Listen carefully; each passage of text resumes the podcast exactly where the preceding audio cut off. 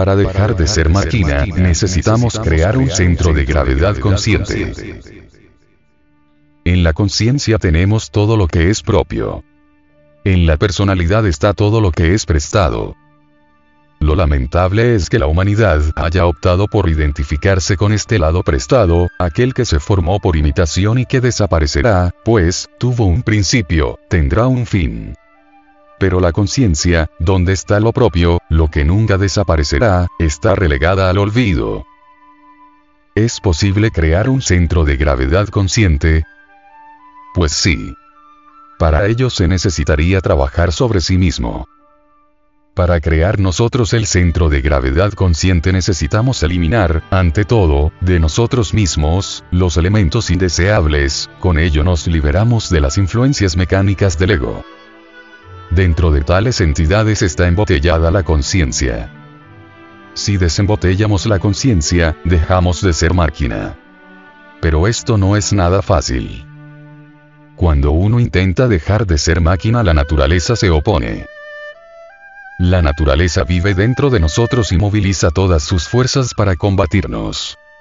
Y es que a la naturaleza no le conviene que alguien deje de ser máquina, es un atentado contra sus intereses y se dispone con poderes formidables para luchar contra todo rebelde inteligente.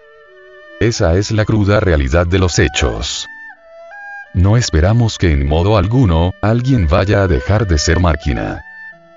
Aquí mismo en esta exposición, se ve cómo trabaja la naturaleza para tratar de someternos. Algunos de ustedes, ya están aburridos, bostezan, etc. Son las armas que la naturaleza utiliza para que no dejen de ser máquinas. ¿Creen ustedes que los estamos insultando? Palabra de honor que no. Lo que estamos diciendo le sucede a toda la humanidad. Dejamos de ser máquinas cuando nos lancemos a destruir el ego.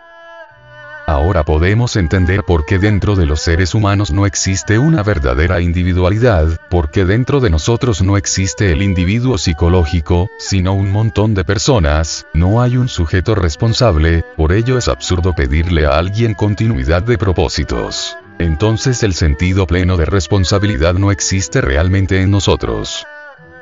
Por ejemplo, lo que una determinada persona interior afirma en un instante dado, no reviste seriedad debido al hecho concreto de que cualquiera otra persona de esa personalidad puede afirmar exactamente lo contrario en cualquier otro momento. Lo grave de todo esto es que muchas gentes creen poseer el sentido de responsabilidad moral y se autoengañan afirmando ser siempre las mismas todo ese cambiar incesante de sectas, de mujeres, de amistades, etcétera, etcétera. Se debe a la multiplicidad de personas, o yoes, que en nuestro interior luchan entre sí por su propia supremacía.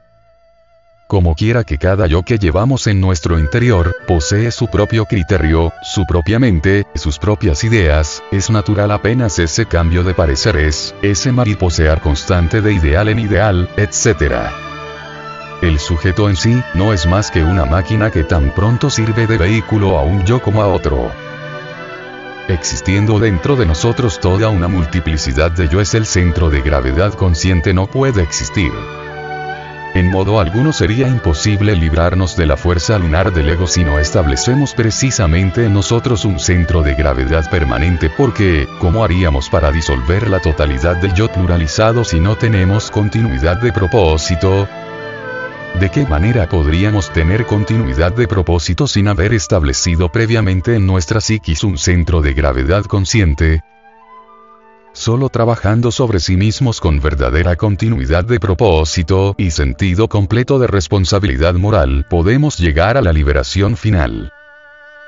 En realidad las gentes de ideas veletas no entienden esto que aquí exponemos y hasta lo olvidarán, y al final terminan afiliándose a cualquier institución que les venda un pasaporte para el cielo, que les asegure la felicidad en el más allá. Así son las gentes que tienen su centro de gravedad mecánico, está regido por la personalidad, son meras marionetas controladas por hilos invisibles, muñecos mecánicos con ideas veletas y sin continuidad de propósitos, etc.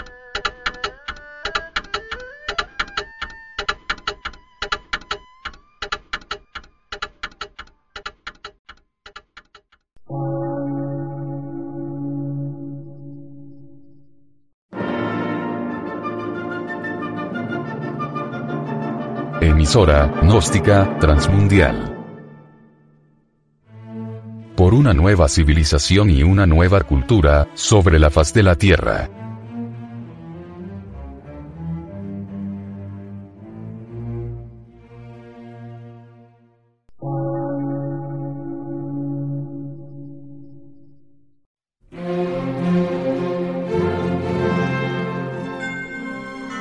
Medio de radiodifusión, científico, artístico, místico y filosófico, de la Asociación Colombiana de Centros de Estudios Gnósticos, Antropológicos, Psicológicos y Culturales, AC.